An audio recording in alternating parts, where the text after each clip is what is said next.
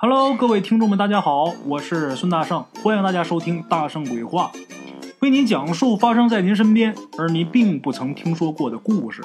每天晚上，《大圣鬼话》与您不见不散。今天给大伙说这么一个故事啊，挺好玩。什么故事呢？咱都知道，人只要是长了嘴，他有语言能力，他不聋不哑，多多少少他都会骂人。哎，只不过骂的狠与不狠，骂的文雅不文雅，但是他都会骂。即便说没骂过，肯定也听过，肯定也看过。大伙儿有见过骂人的，有见过骂鸡、骂猫、骂狗的，也有指桑骂槐的。可是我想问问各位啊，谁见过骂桥的？今天咱们故事当中提到的这座桥啊，就是咱们鬼友他们那个小城东边的一座水泥墩子桥。这桥没什么特别的，但是大伙可别小看这桥。这桥呢，还有一名字，叫断魂桥。为什么叫这名呢？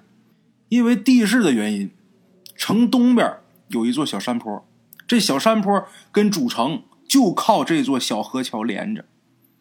咱都知道，近些年来，各个小城市啊，都开始大搞房地产开发。咱们鬼友他们那城市也是的，但是唯独没有开发商觊觎这个东山坡，没人能相中这儿。为什么呢？因为呀，这个城市的火葬场就在这地方。运尸车每天打这桥上走，所以这桥有一名叫断魂桥。为什么说给起这么一名呢？因为这个运尸车呀，只要是过了这座桥，就到了火葬场了，也就意味着过了这座桥，这个尸身这身皮囊可就变成尘土了，那可就再也没有回头路了，连个全尸可也都没有了。所以呢，唯有他们这个城市里边，这小城里边，就经常能听见骂桥的热闹。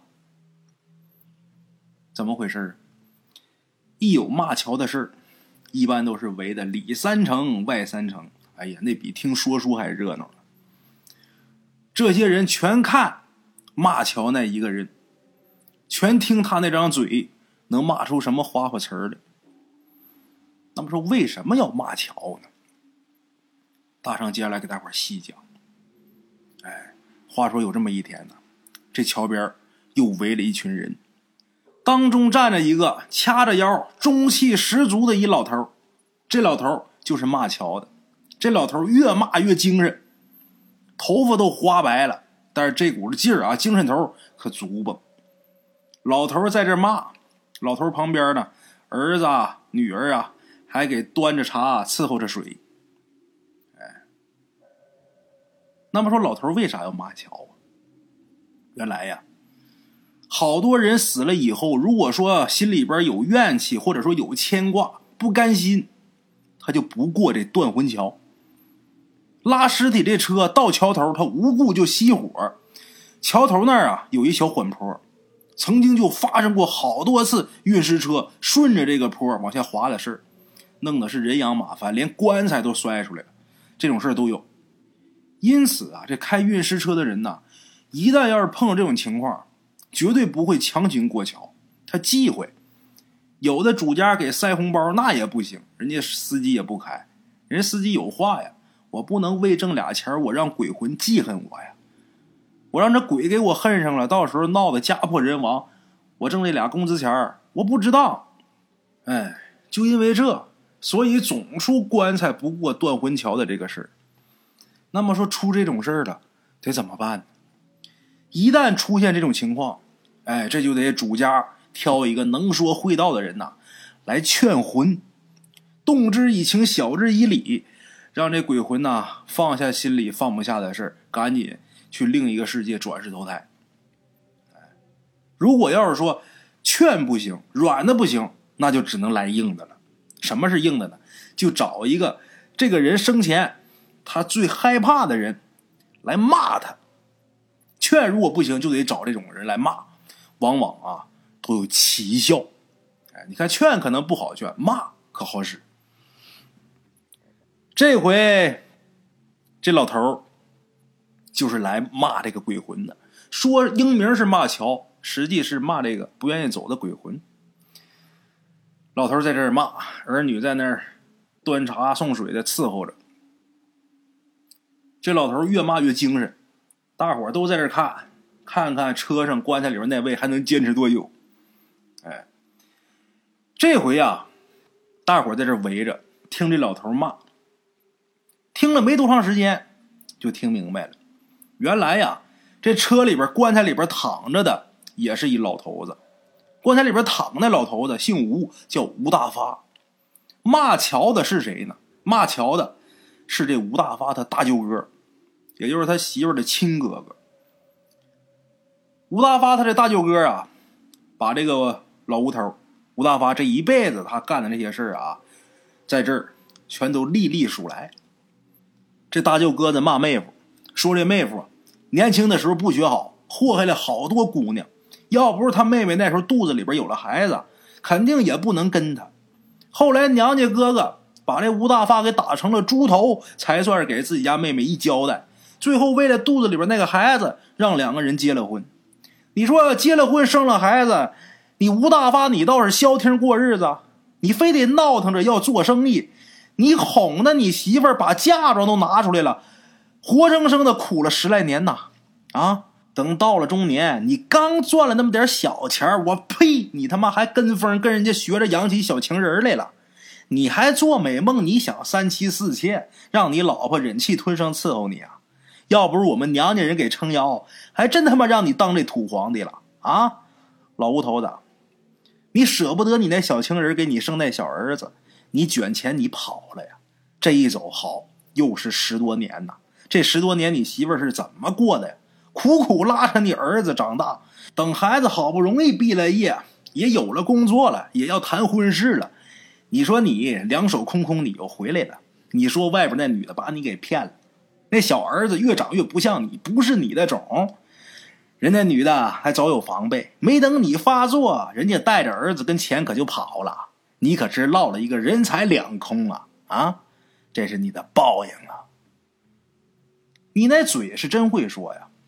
把家里边寒窑苦等的这发妻你给哄好之后，你又说，我咋说也是孩子他爹，你又拍着胸脯说，眼下手里是没钱，可是南方待那么多年，关系还是有的，想要东山再起，那就是翻翻手掌的小事儿等儿子结婚的时候，你给儿子买一个大别墅，这是不是都你说的话啊？你个混账东西啊！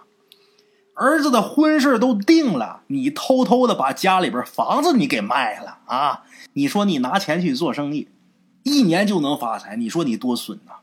就为这个孩子谈了几年的对象黄了，母子俩恨你都恨透了。孩子后来好不容易又找了个媳妇儿，也将就着结了婚了。你说你还不消停？本该退休安生的年纪，你天天喝大酒，硬是喝出脑梗，弄了个半身不遂。躺床上，你天天骂人呐，里里外外可都是你这老婆子伺候着你呀，你有良心没？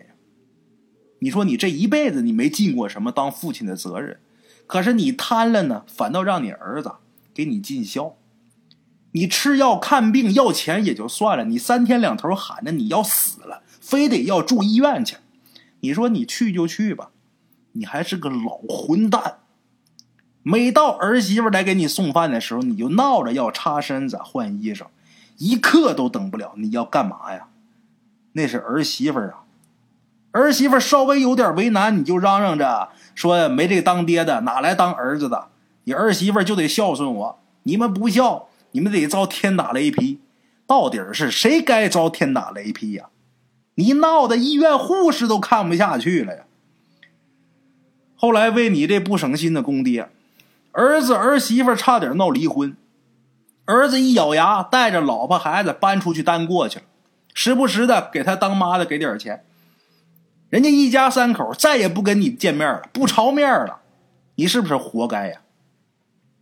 后来你医院住不起了，整天在家里边折腾你媳妇儿，折腾你那老婆子，你这一辈子都没对得起的那老婆子，你吃喝拉撒这会儿还都在床上，我这当哥哥的心疼啊！我生怕自己妹妹还活不过你这瘫痪的冤家呀！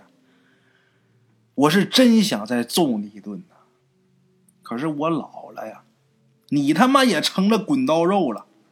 我就算是再打折你一条腿，那遭殃的也是我自己亲妹妹呀。将就着你又过了几年，如今你吴大发你咽了气儿了。可是死了你还不消停？你不过这断魂桥，你为啥？这世界上有谁对不起你呀？啊，你是因为你儿子儿媳妇没来给你磕头送行吗？人家不来就对了，你他妈算什么当爹的呀？就这样，这大舅子骂乔骂了半天。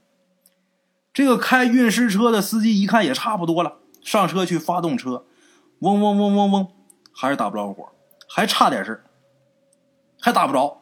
这时候，这当大舅哥的一咬牙，一跺脚，骂狠话了：“好，你不是想见你儿子吗？行，你等着，我亲自去把外甥给找过来，我给你送行。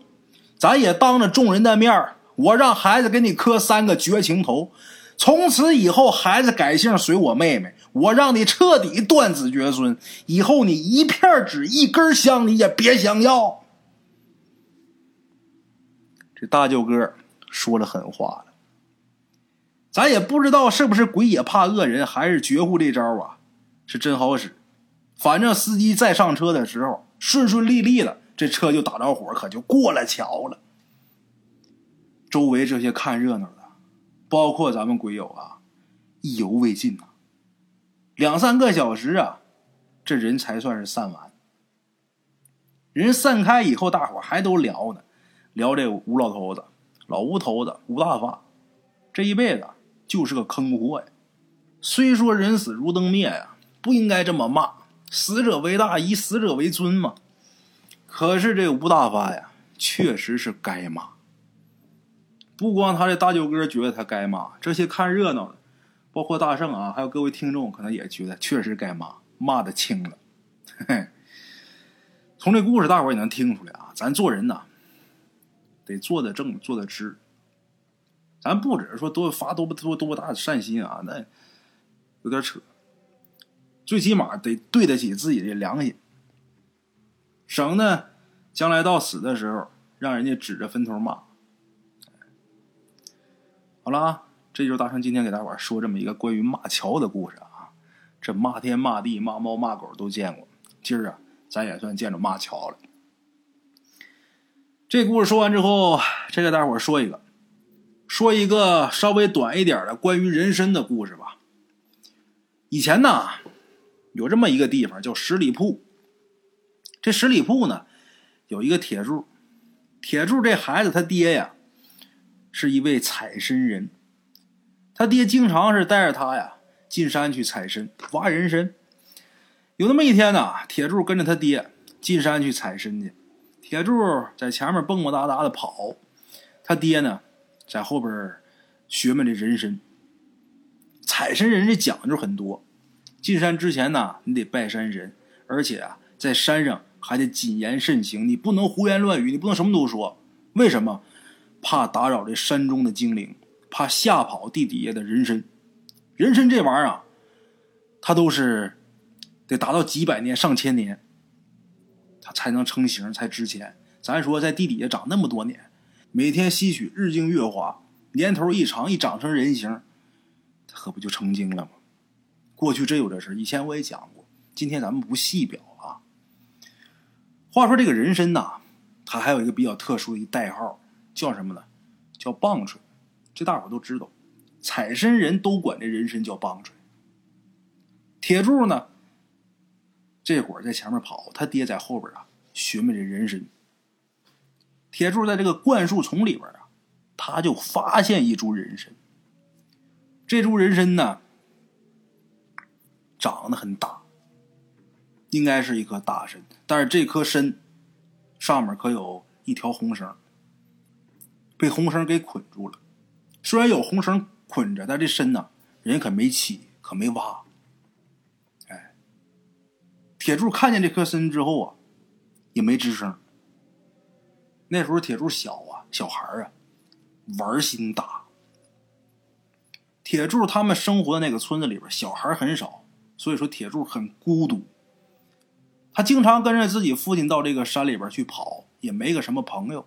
这会儿看见这棵大人参啊，他就喜欢了。那叶子真漂亮，人参他看不见那个呃身体啊，这个身体是在地底下的，上面就是叶子。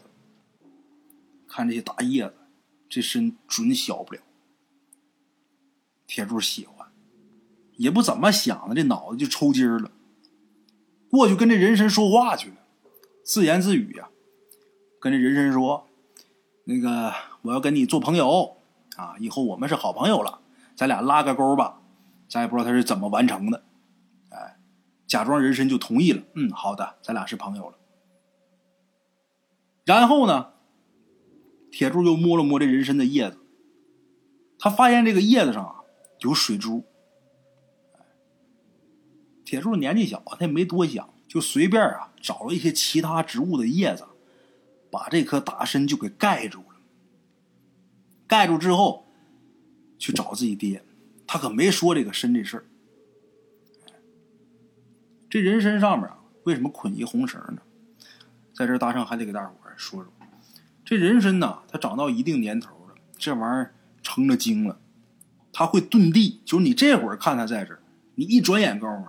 你这眼睛再转回来，这颗参就没了，也不知它跑哪儿了，得怎么办呢？用这红线上拴着铜钱儿，把这身呐，身脖那地方给它绑住了，他就跑不了了。哎，这是人参精。一般挖参的人都有一个规矩，铁一样的规矩，什么呢？这颗人参谁先发现就是谁的。你发现它，你可以不挖，你在上面绑一个红线。再有采参的人看见这条红线了，就知道这颗参有主了。这颗参再怎么价值连城，你也不能挖，这叫规矩。如果你敢越这个雷池的话，可不是说以后你在深行里边混不了了，都容易要你命。人家前一个拴线的那那那主，要知道这参被你给骑走了，打死你，白打，你白死。哎，这颗身上拴一红绳。其实，即使啊，铁柱不拿这叶子把这参给盖上，他爹看见啊，也不会挖这颗参。就这么的，这事儿啊，一点点就过去了。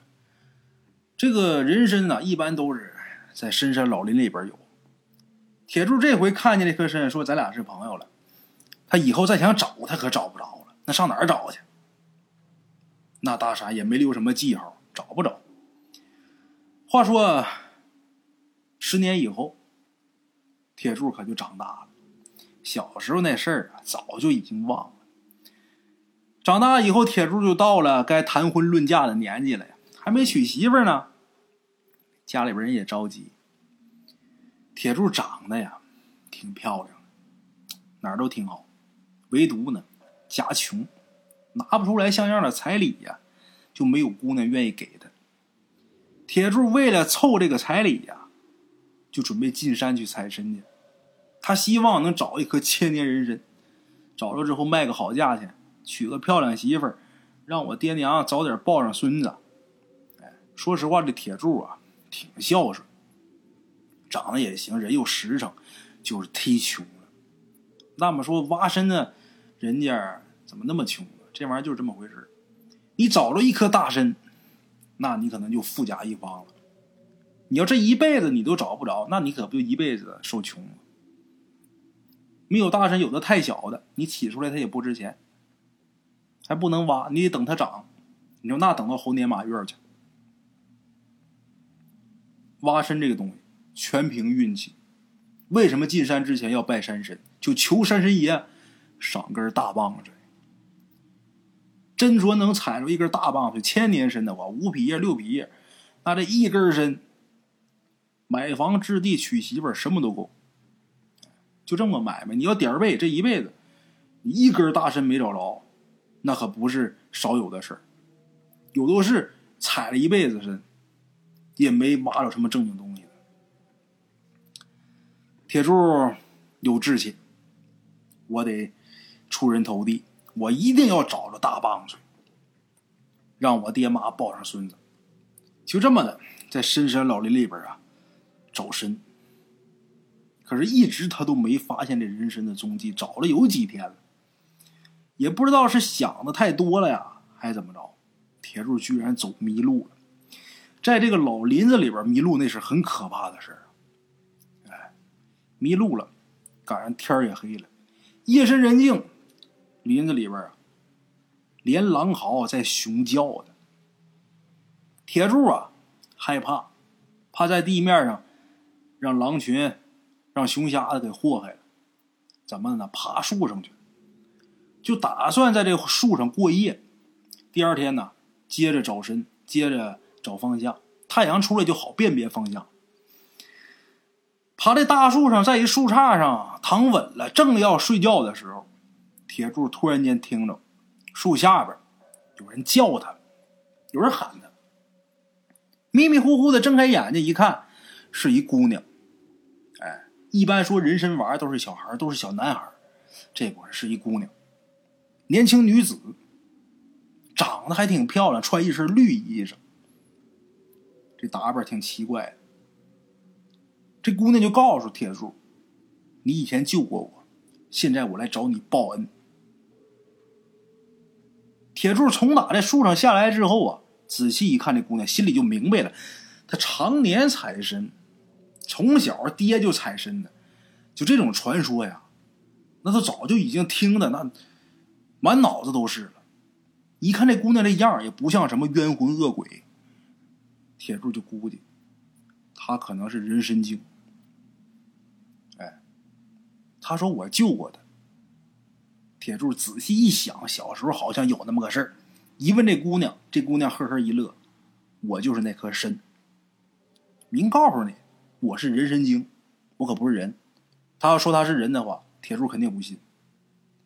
他妈荒山野岭的老林子里边，半夜出来个姑娘，穿一身绿衣裳，你说你是人，你还不如说你是外星人。哎，就这么的。铁柱也挺喜欢这姑娘，这姑娘长得确实好看。”带着姑娘下山了，也不用找参了呀。我找参为了娶媳妇生孩子，我媳妇有了呀。人参变的，你看多神奇！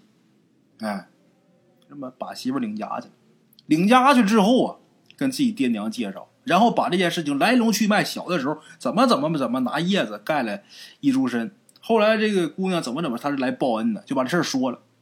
铁柱爹妈一听完之后啊，俩眼都瞪多大，嘴张多大，都挺惊讶的。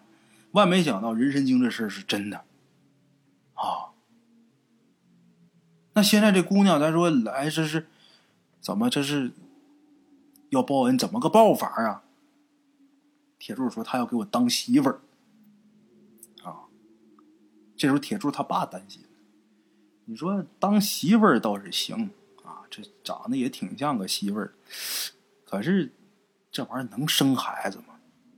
铁柱说：“我还真就没问，爹，要不咱试试吧？”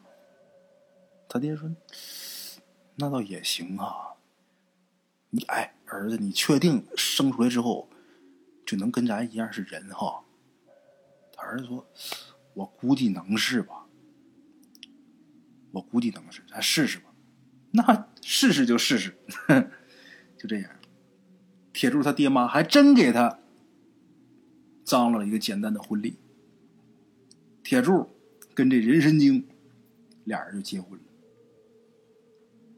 时光荏苒，岁月如梭，这姑娘在铁柱家一待待了十年。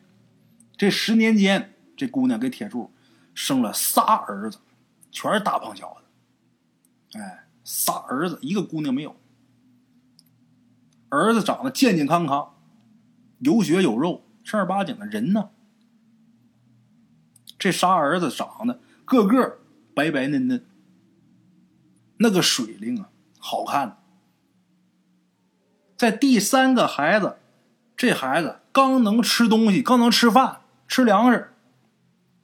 这人参精就把铁柱叫过来，很正式的跟铁柱说：“我在你们家也待了十年了，也给你生了仨儿子，咱们俩感情呢也挺好。但是呢，你是人。”我是精怪，我欠你的恩我已经报答完了，欠你的债我已经还完了，如今我该回去了。我该走了。就这样，也不管铁柱怎么哭，也不管铁柱爹娘怎么留，也不管这几个孩子怎么拽着医生不让走，这人参精还是走了。走了是走了，打那以后啊，铁柱他们家呀，隔三差五的呀，就会出现一些人参，一开门在门口放着呢，都不是怎么特别大的啊，但是这些人参卖了之后，也够家里边嚼过的。后来等孩子。都长大成人之后，他们家的人参就再也没出现过。哎，铁柱跟人参精这段事儿啊，也就成了往事。他那仨孩子后来长大以后，全都做药材生意，都是人参界的行家。这也不难理解啊，人家自己老娘就是参，你说这玩意儿多吓人。佛家有一句话，怎么讲呢？若无相欠，怎会相见？缘分这个东西啊，很奇怪，用一点少一点。所以奉劝各位啊，多关心关心自己身边的人，不管是你的父母，还是你的子女，还是你身边的亲朋好友。他能成为你的父母，你能成为他的父母；他能成为你的亲戚，你能成为他的朋友，这都跟缘分分不开。一定要记住，用一点少一点生活不易，且行且珍惜。路边的茶楼，人影错落。用声音细说神鬼妖狐，用音频启迪人生。欢迎收听《大圣鬼话》。Hello，大家好，我是主播孙宇，吃完了饭，然后就回到自己的课室上。喜马拉雅、百度搜索“大圣鬼话”，跟孙宇、孙大圣一起探索另一个世界。那天山女子独守空城，也只是感谢鬼友们，感谢鬼友们，感谢鬼友们一路陪伴。大圣鬼话，见字如面。知后事如何，且听我下回分说。